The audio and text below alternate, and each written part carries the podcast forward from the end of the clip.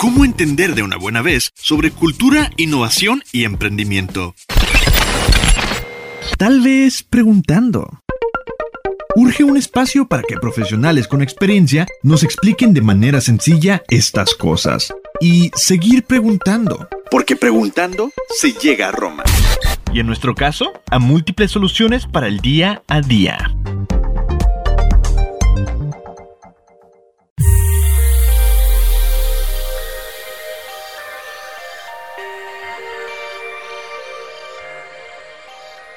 Bienvenidos y bienvenidas como cada semana a Preguntando se llega a Roma. Esta semana tenemos un programa muy especial porque ya vimos en varias redes sociales, en grupos, en Twitter, que mucha gente está hablando del siguiente tema, que son las criptomonedas.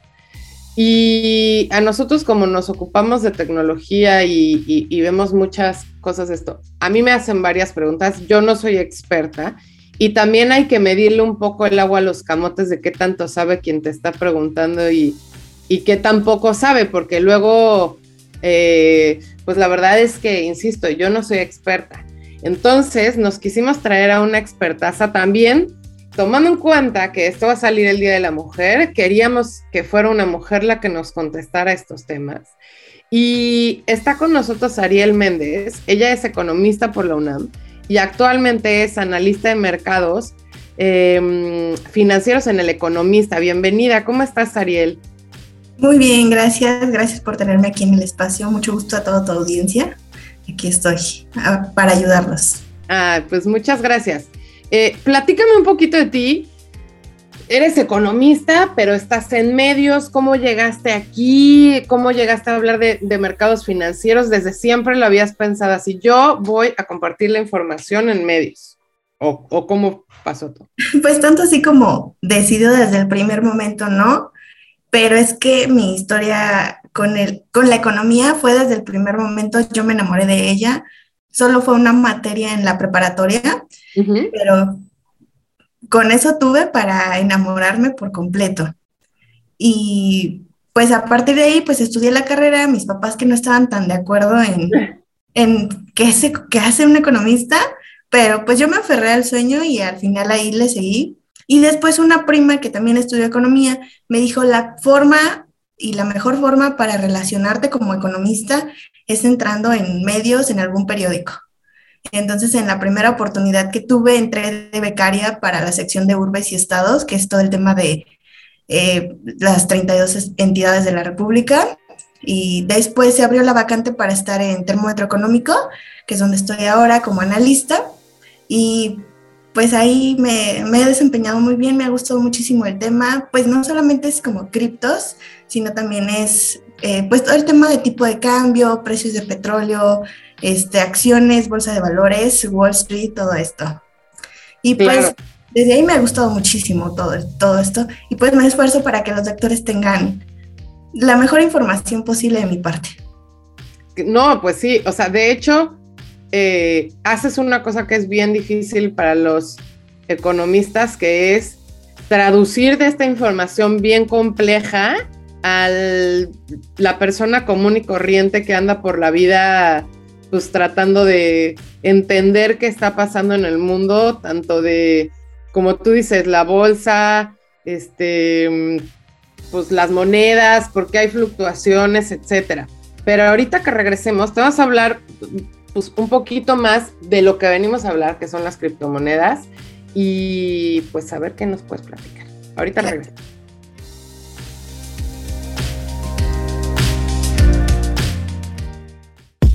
Somos tu opción si buscas conocer sobre las startups, tecnología y sustentabilidad.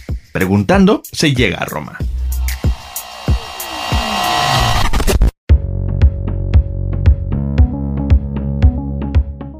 Ya estamos de vuelta con Ariel y ella es expertaza en muchas cosas que tienen que ver con economía, pero yo ya vi algún par de, de artículos en los que nos está hablando pues de las nuevas monedas, de las criptomonedas, pero qué son y, o sea, cómo cambio mi, dinero en moneda normal para obtenerlas, quién me puede pagar, o sea, vámonos por lo más básico.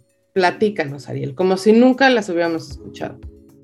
Bueno, las criptomonedas como tal están desarrolladas como un activo digital. Un activo es cualquier cosa que se puede vender, desde tu casa hasta una prenda normal. Y pues la ventaja de las criptomonedas es que todo, todo es a través de programación. Y pues son criptomonedas porque están a través de encriptaciones. Es por eso que se llaman así. Finalmente su forma de moverse es como pues a través del intercambio, como un tipo de transferencia en SPAY, pero se le llama blockchain, que es la cadena de bloques.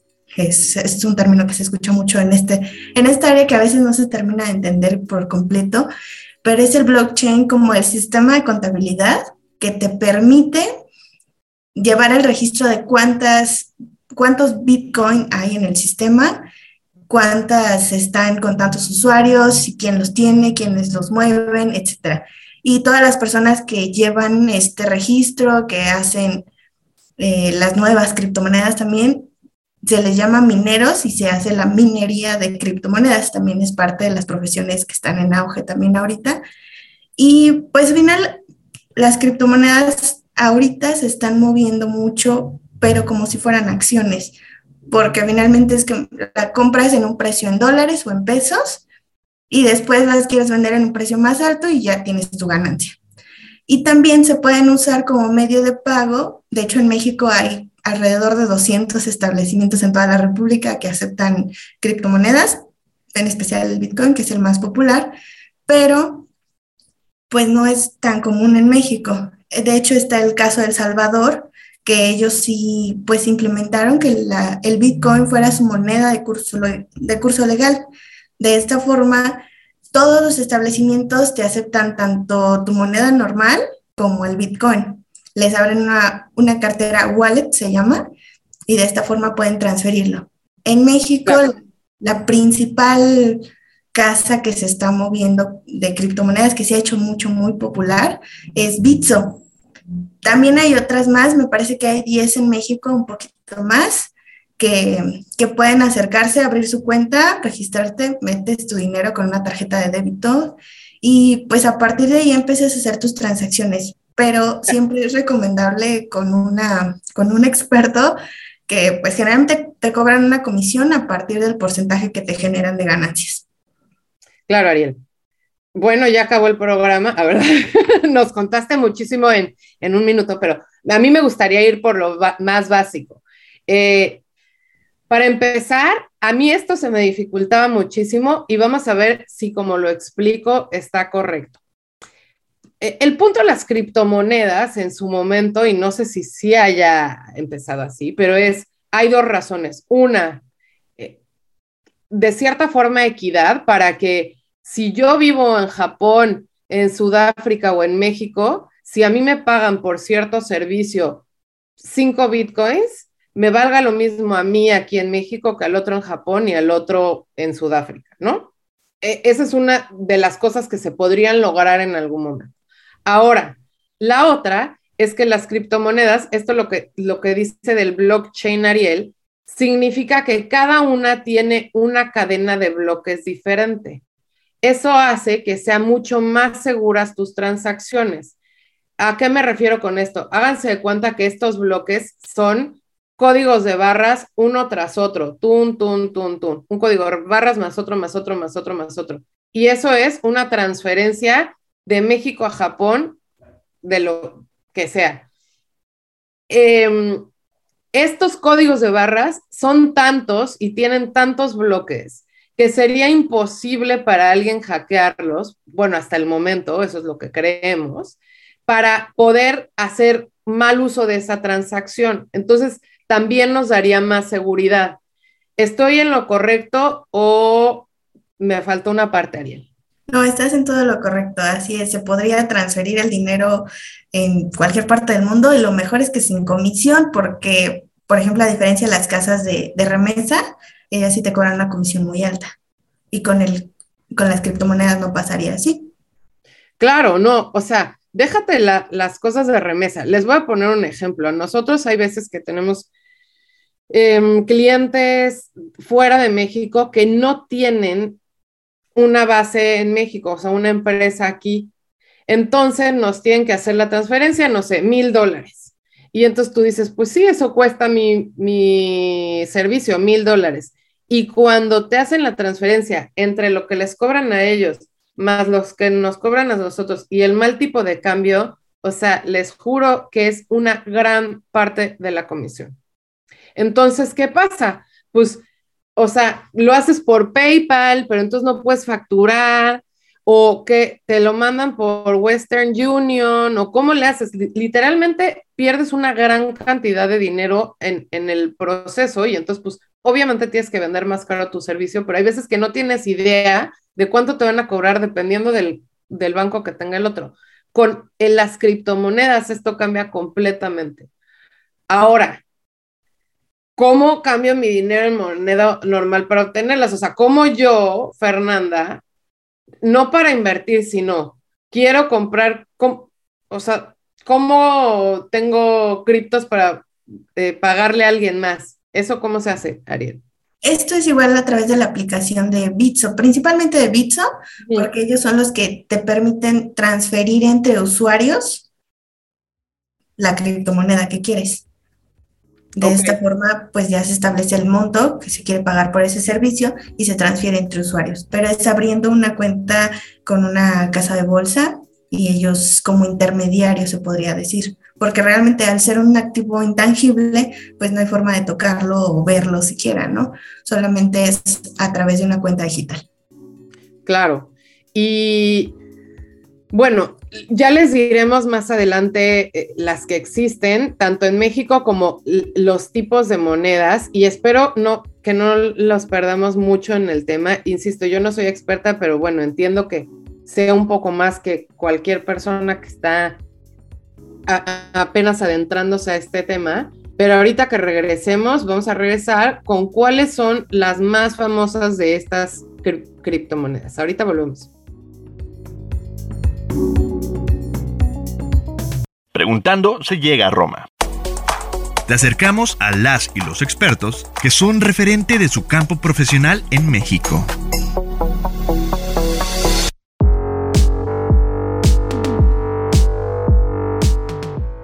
ya estamos de vuelta aquí hablando de criptomonedas con Ariel y creo que se está poniendo interesante el tema. Ahora, para que entendamos otra vez, ahora la segunda fase de esta cadena de bloques o blockchain, salen las criptomonedas. Existen diferentes criptomonedas. Una se, llama Bitcoin, que es la más común, hay otra que se llama Ethereum, que es como la segunda más eh, importante, y otra que se llama Ripple. Hay muchas más, pero háganse cuenta que estas tres son las más importantes. Pero yo me pregunto, ¿quiénes son dueños de estas? ¿Cómo las hacen? ¿Qué, cualquier minero de datos entonces puede hacer una moneda. ¿Cómo funciona, Ariel? Bueno, actualmente son más de pues cerca de 18 mil criptomonedas, son ya demasiadas. Y pues sí, como dices, las más populares son Bitcoin, Ethereum y pues sí, Ripple, Litecoin, etc. Pero también está, por ejemplo, está muy popular esta moneda del perrito del meme, Shiba Inu y Dogecoin. Estas dos también se han vuelto muy populares, pero al final todo depende de, de un tema de oferta y demanda. Hay solamente cierto número de Bitcoin en el mundo y, por ejemplo, poniendo un número, no, no tengo la cifra exacta, ponle que son 28 millones de Bitcoin en el mundo para 7 billones de personas que, que somos. Entonces es una canica en un mar. Y el resto de las criptomonedas funciona de la misma forma. Hay una cierta cantidad que, se, que fueron creadas pero solamente es un determinado número y eso genera una oferta y es lo que genera el precio. Estas criptomonedas... Eso sí no lo sabía, eso sí no lo sabía. O sea, esos 28 millones de bitcoins que estaban, ¿nunca va a haber más? Nunca va a haber más. Oh, ya. Es por eso que el precio ha subido tanto y pues de repente se mueve mucho, ¿no? Pero sí es por un tema de demanda nunca va a haber más, pero entonces, pues... Crean más monedas. otras. Crean, claro, crean más monedas, pero te estoy inventando, pero es como si yo en la cartera traigo pesos, dólares, euros y peso peruano, ya no me acuerdo cómo se llaman los peruanos, discúlpenme si los de Perú no me están escuchando. Este. Son soles. Soles, soles peruanos, pero este, ¿qué voy a hacer con todas estas? Es como si tuviera todas estas monedas al mismo tiempo. No, al final, pues es que depende de la, de la casa de bolsa. Bueno, se le llaman exchangers, que es como Bitso, esta Binance Coin, FTX, etcétera. Todas estas son como casas de bolsa, exchangers, y se supone que son alrededor de 500 en el mundo en el mundo, no ni siquiera en México, en México te digo, son como 10, y ellas solamente tienen un número limitado de criptomonedas. Me parece que Bitso tiene como 20, no estoy segura bien el dato. Binance tiene 15, este, y así se van. Tienen cierto número, nunca tienen todas a la vez, y pues tú puedes hacer la transacción a través de la aplicación de estas exchangers para comprar cualquiera de estas. Y sí, puedes tener cinco diferentes criptomonedas en tu wallet. Oye, pero tú decías que no cobran comisión, ¿no? Por, por, por no. Es, es realmente un tema de paridad cambiaria, por decirlo así. Ok. Como el precio de venta y de dólar, de precio de venta y precio de compra, y ahí se queda la ganancia que tienen. Ah, ok, ok. Entonces son como unas casas de cambio, se puede decir, nada más que digitales. Ahora, como que una parte es para, insisto, todos los que querríamos invertir en, en bitcoins, que además no crean que un bitcoin cuesta 10 pesos, mil pesos o así, o sea, olvídenlo. Tener un solo bitcoin es muchísimo dinero. Tú nos dirás, te, te sabes la cifra completa. Este, pues ahorita el Bitcoin está en un precio de 39 mil dólares, 39 mil 400 dólares, algo así, que en pesos, déjame decirte cuánto es, aquí tengo el dato. De verdad es que todo el tiempo estar monitoreando es muy, muy interesante. Claro. Este no. Pues son como 830 mil pesos o alguna cosa así, ¿no? Sí, pues de hecho llegó a valer un millón ochocientos mil, cuando estaba en 60 mil dólares, llegó a valer un millón ochocientos pesos. Claro. Pero pues como es divisible, pues siempre puedes comprar de que 100 pesos de Bitcoin te dan 0.003 Bitcoin. Sí. Y, pero eso es como para inversión. Eh, pero, por ejemplo, en México no se, no se usa tanto, pero yo creo que ya se está usando. De hecho, acaba de salir un, dato muy interesante de Mastercard en el que dice que el 53% de los usuarios de criptomonedas en México son mujeres. Contrario a lo que pasa en otros países, que es mucho más eh, en hombres, hasta 1.5 más. Así nos dijeron, a lo mejor nos mintieron, pero eso es el, porque se está riendo Ariel, no, no estoy muy segura de que ese dato le haya quedado muy, muy claro. ¿Tú o qué piensas? Bueno, es que puede ser que sí, las mujeres estamos muy interesadas en el tema, pero pues la verdad es que la concentración de los capitales en, en criptomonedas es muy baja, es como un 2% de la población. Entonces, pues son cifras como, sí, tres personas invierten y dos son mujeres, entonces, pues no sé. Ah, no, no, no, es que yo no lo veo como inversión, creo que la, gente que lo utiliza, o sea, tú, como tú decías al principio, hay 200 establecimientos en México donde lo puedes usar. Yo me acuerdo cuando empezó Bitso, que neta nadie conocía, o sea, había un cafecito por la oficina donde ellos tenían que aceptaba bitcoins y pues supongo que los únicos que le compraban en bitcoins pues eran los de Bitso, porque nadie más entendía. Ahí decía Bit, Bitso. Entonces, eh, pues yo, a mí me puede haber pagado Juan Pérez de Colombia en bitcoins un trabajo que yo le hice. No solamente son inversiones, sino ya me pueden pagar por mi trabajo eso, o, comprarme una casa en bitcoins, ¿no? Pero ahorita que regresemos nos va a contestar esto Ariel porque ya nos tenemos que ir a un corte.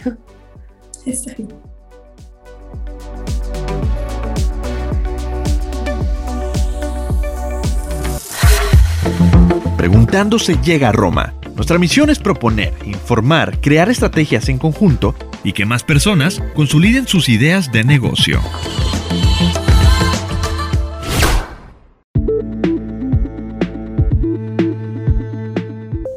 Ya estamos de vuelta con Ariel Méndez y nos está platicando en muy interesante de, criptomonedas y estamos hablando de qué se pueden hacer con ellas. O sea, ya hay 200 establecimientos en México que no son nada, pero bueno, hay algunos. Y, ya hemos visto que hay bienes raíces en venta en, en criptomonedas, etcétera. Pero ¿qué puede, ¿qué puedo hacer con ellas? en México y en otros países? ¿Ya existen muchos lugares en donde las aceptan? Como moneda, como tal, no hay tantos lugares. Creo que son contados los países. No, te mentiría si te diera un dato exacto, pero, pero sí son contados. De hecho, por ejemplo, en la India se está como todavía como algo ilegal manejar criptomonedas pero pues apenas no hace mucho, yo creo que en menos de un mes, salió una ley para, para que pudieran ya empezar a transaccionarlas, no como, no como moneda de curso legal, pero sí como una alternativa de pago. Y pues creo que los establecimientos en México que los están aceptando finalmente son muy tecnológicos. No precisamente, es como, pues solamente están tratando de de tener más alternativas, como ser modernos, como toda esta parte de, claro que sí, nosotros también entramos en esta, en esta ola de moda, pero lo que yo sabía es una florería, un veterinario también por ahí, este, sabía de una escuela de música, creo, me parece que es una escuela de música, también lo acepta, y pues finalmente todos terminan siendo usuarios de Bitso o de alguna exchanger que les permite hacer esa transferencia entre criptomonedas. Pues creo que es una gran oportunidad para los fronterizos, ¿no? O sea, nosotros que vivimos acá arriba, hay muchas cosas que tú no te imaginarías que fueran tan populares, pues porque el punto es que tienes un buen de usuarios gringos. Entonces, les estoy poniendo un ejemplo. Alguna vez ya hablamos de coches híbridos y eléctricos y cómo hay tantos cargadores de Tesla en toda Baja California y Baja California Sur, pues porque el chiste es que bajen. Entonces, imagínense, pensándolo en, bitcoins, ¿quiénes van a ser los que más te podrían comprar en criptomonedas? Pues obviamente personas de Estados Unidos que, sobre todo los que están metidos en todo Silicon Valley y así son los que más supongo que la usarían. Em, pero bueno, esto es para utilizarlas. Pero tú, ¿cómo ves el futuro? ¿Vamos a dejar de usar dinero físico o no tanto? ¿O en México está complicado? Platícanos. Pues es que tanto como dejar de usar el dinero físico, creo que no, pero definitivamente va a disminuir muchísimo en algún punto, porque lo vemos, ¿no? Hace 10 años no era tan común, 10, 15 años no era tan común usar las tarjetas de crédito y débito, y ahora todo el tiempo es, oye, ¿aceptas tarjeta? Oye, ¿aceptas tarjeta? Y hasta en el tianguis te dicen, claro que sí. Claro. Y entonces esta modernidad, esta actualización tecnológica también va a hacer que en el futuro todo sea más fácil hacerlo desde el celular, desde la computadora, desde casa, todo tecnológico. Y eso sí les va a beneficiar muchísimo a las criptomonedas y también pues a las profesiones del futuro, ¿no? Creo que no solamente, no es como que la criptomoneda vaya a desplazar las monedas como tal, no es como que vaya a quitar al dólar del imperio que es, pero los dólares en algún momento van a dejar de, estar todo el tiempo en físico. Va a ser una parte muy pequeña la que va a terminar usándolo en físico, pero todo se va a tratar de hacer como en SPAY, transferencias electrónicas, y pues de esa forma le permite a los sistemas, a los gobiernos, llegar a tener un mejor control del dinero que hay en circulación. Y, regularlo. ¿Y, tú crees que con esta apertura, no solamente por criptomonedas, sino justamente por digitalización de, las monedas, mejore un poco como las transacciones entre países, porque, insisto, esto de que te cobren un buen de dinero de un lado a otro, luego, por ejemplo, hay una app en Estados Unidos que se llama Venmo para hacer transacciones bancarias, que solo se puede usar en Estados Unidos, y entonces entre ellos la usan para todo, pero tú no le puedes mandar a nadie un Venmo, pues porque la app no sirve aquí, entonces, pues ¿qué es lo que pasa? Todo este tipo de cosas nos cortan relación entre un país y otro y cómo puede ser mucho más abierta pues, esta interacción o, cómo la ves tú, Ariel. Bueno, es que desde el tema internacional, pues finalmente hay acuerdos y tratados que, que, regulan todas estas partes, pero en definitiva el comercio exterior se abrió mucho con el inicio de la tecnología, con el Internet, y permitió que las transacciones fueran muchísimo más reguladas. Entonces, en el futuro, pues en definitiva todo se va a expandir y todo va a llegar a, pues, alcances que nosotros ni siquiera podemos imaginar, tal vez ahora, tal vez en 20 años ya lo podamos ver más factible y de esa forma también que, que sea un mundo en el que todos estemos bien involucrados. Claro, ahora, eh, yo he visto esta parte de, de que digo, como contexto del conflicto que ahorita se tiene en Ucrania y Rusia, justamente esto ha sido parte de pues, sus amenazas, se pueden decir, para que estén un poco en paz, todo lo que tiene que ver con transacciones. ¿Tú cómo lo ves, ya que estás en el día a día en esta, en esta información?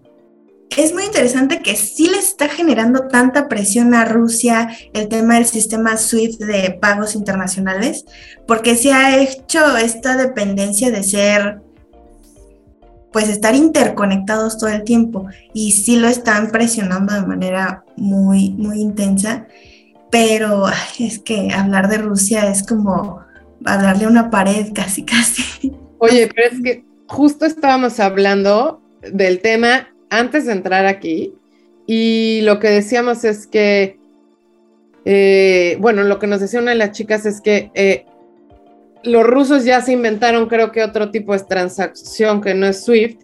Ahora, claro que les afecta porque pues van a poder hacer intercambios entre ellos. O sea, yo no voy a poder usar nada para pagarle a un ruso ni el ruso a mí, ¿no? Pero, ¿qué, qué crearon o qué hicieron, Ariel? ¿Sabes?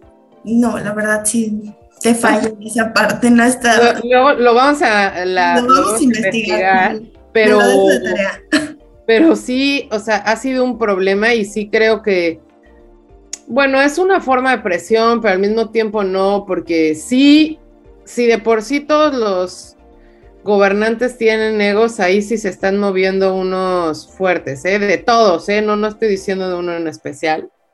Em, pero bueno, ahorita que regresemos, vamos a hablar justo de lo que seguramente todos por eso le pusieron play, es de inversiones en criptomonedas. Si convienen, ya pasó su auge, ya tenemos un poquito de información ahorita de que solo existen pocas. Entonces, pues bueno, ahorita regresamos.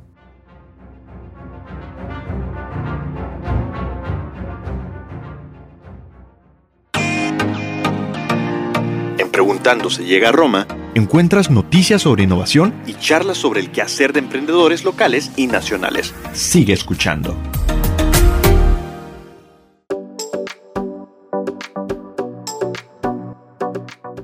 Ya estamos de vuelta hablando de criptomonedas con Ariel y vamos a lo bueno, inversiones en criptomonedas. ¿Cuánta gente ni entiende? O sea, se echó todo este programa y apenas ha entendido de qué se tratan las criptomonedas, pero de que compró bitcoins, compraron, así les dijeron sus asesores financieros, compra bitcoins.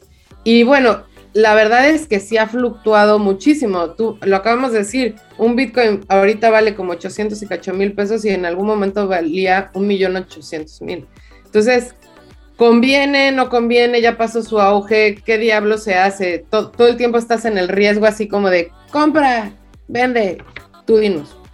Es que son, son activos muy volátiles, es, su precio puede bajar y subir en cualquier momento sin medida.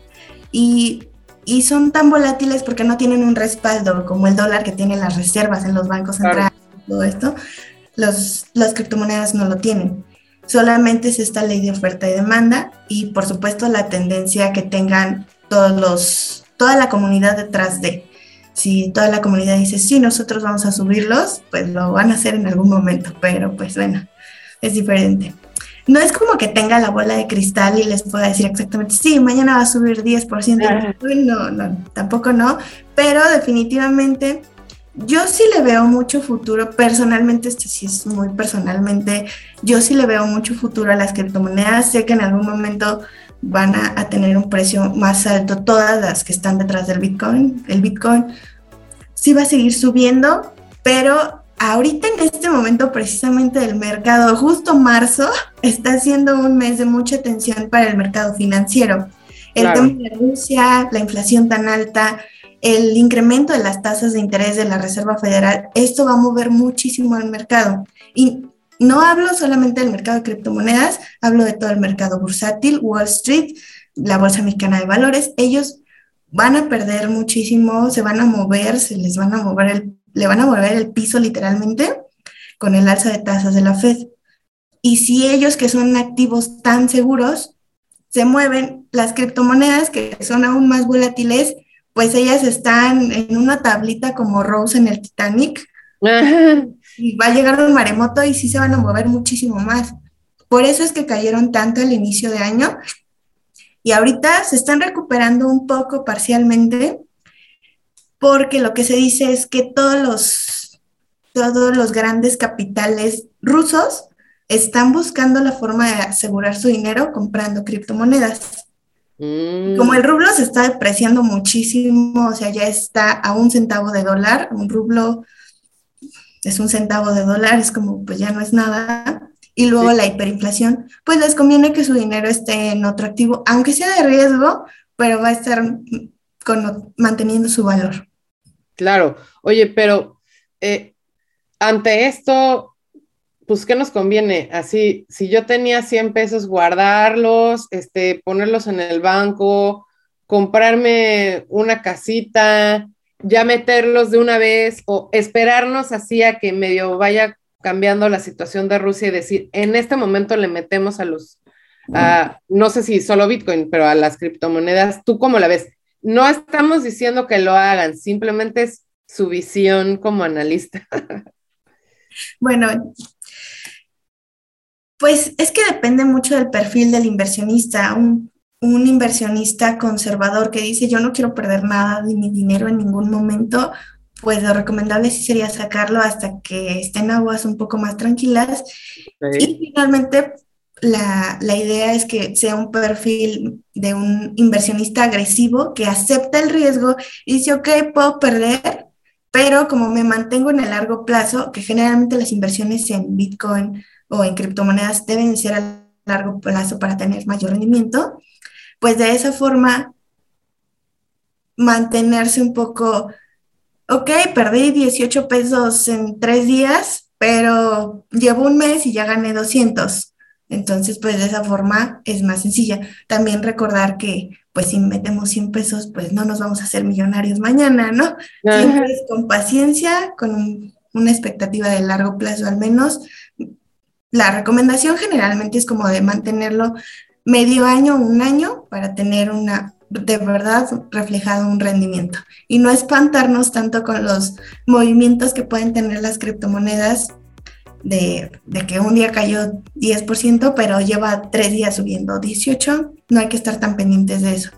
Si es un inversionista conservador, pues la preferencia sería invertir en activos un poco más seguros, ya sea acciones o renta fija como CETES, por ejemplo. Claro. Ahora, digo, yo, yo tengo varios amigos que en su vida han invertido y como que los bitcoins se, hace, les hacen así súper, algo, algo les llama la atención y entonces dicen, yo quiero comprar bitcoins. Como que vieron que a alguien le fue bien y pum. Pero yo, Fernanda, cero experta en inversiones, pienso que no es el primer paso de tu vida para hacer una inversión. Me parece pues que es bastante riesgoso y, es un dinero que tienes que pensar que si no lo tienes mañana, pues ya ni modo, o sea, no es para sobrevivir tu día a día, ¿no? ¿O qué piensas tú, Ariel? Así es, siempre debe ser un dinero que si lo pierdes no llores, ¿no? Exacto, exacto, sí. Este, por ahí conozco varias personas que, le perdieron bastante en algunos momentos de la historia y, y, se desesperaron y sacaron el dinero cuando estaba más bajo para no perderle todo, pero a los dos días subió cañón, no, locura, ¿eh? O sea, como de película de las gringas estas que le van y se quedan en quiebra las personas. Pero bueno, pues ya nos vamos a tener que ir a la última sección de nuestro programa que creo que se puso interesantísimo y ahorita regresamos con Ariel.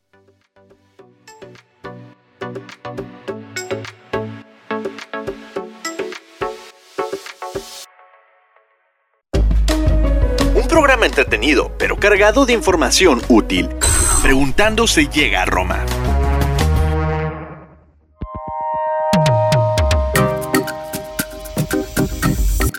Ya estamos de vuelta en la última sección de nuestro programa con Ariel. Y bueno, ¿qué nos puedes adelantar que pasará pronto en este sector? O sea, ¿cómo la ves tú que ves todos los mercados financieros? Si ya tengo mis, mis bitcoins o mis Ethereum o en lo que haya invertido, ¿tiene mucho que ver la guerra o no? ¿O cómo vaya funcionando esto? ¿Y qué más? ¿Qué más cosas eh, eh, influyen? Pues ahorita sí creo que en el corto plazo, al menos de aquí a medio año, puede seguir a la baja un poco las criptomonedas. Por todo esto, la guerra sí les influye por toda la volatilidad y el temor que generan los inversionistas. es un pánico generalizado y pues obviamente se van de activos riesgosos como las criptomonedas, se van a activos más seguros como el oro. Y entonces pues las criptomonedas pierden parte de su valor.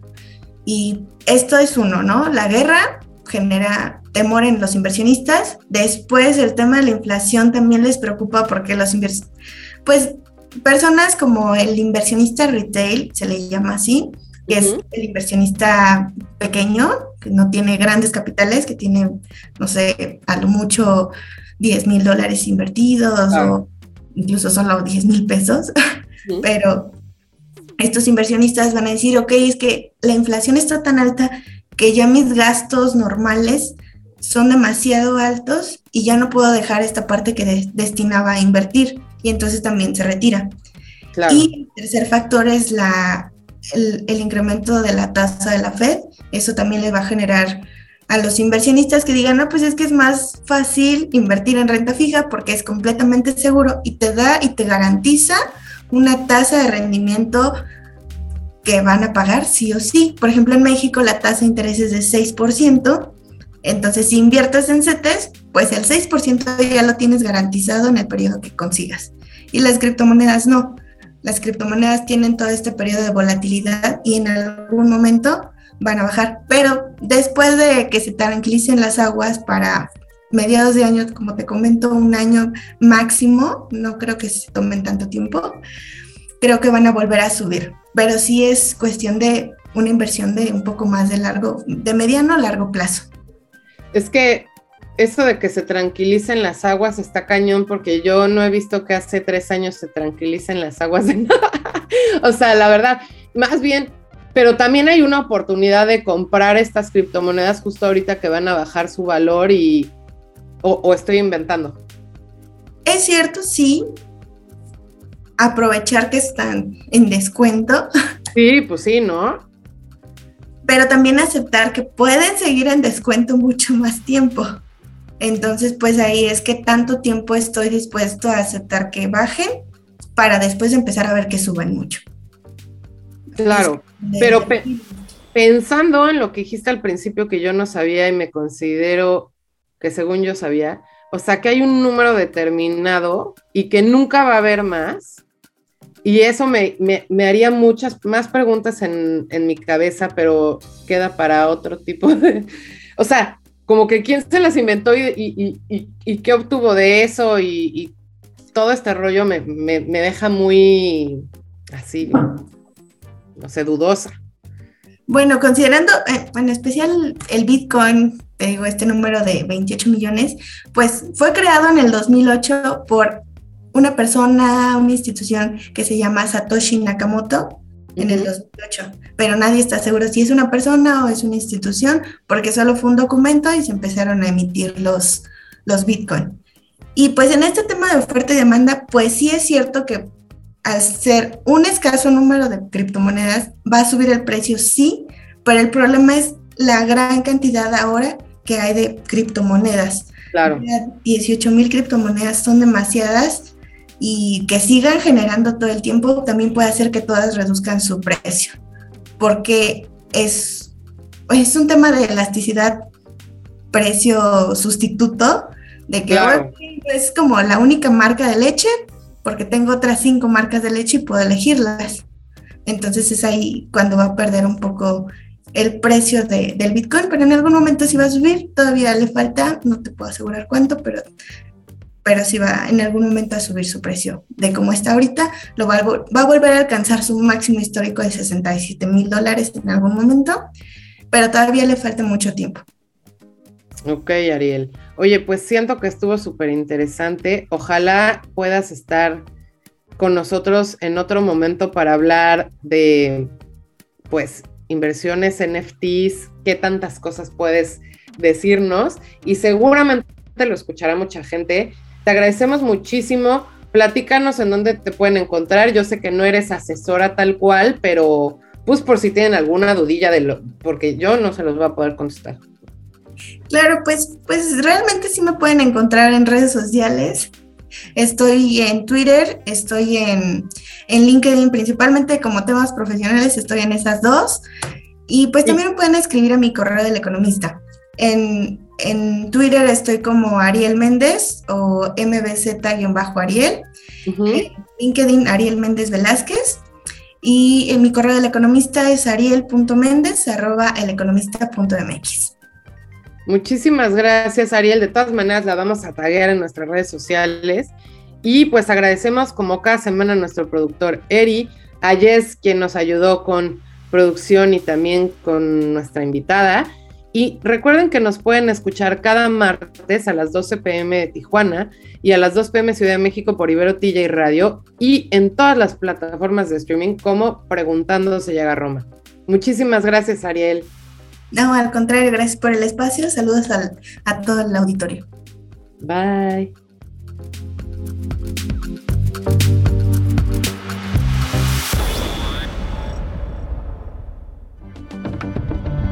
Ibero TJ Radio presentó Preguntando se llega a Roma. Tenemos la misión de proponer, informar y que más personas consoliden sus ideas de negocio. Síguenos en Instagram como preguntando-podcast. Ahí atenderemos tus dudas y sugerencias.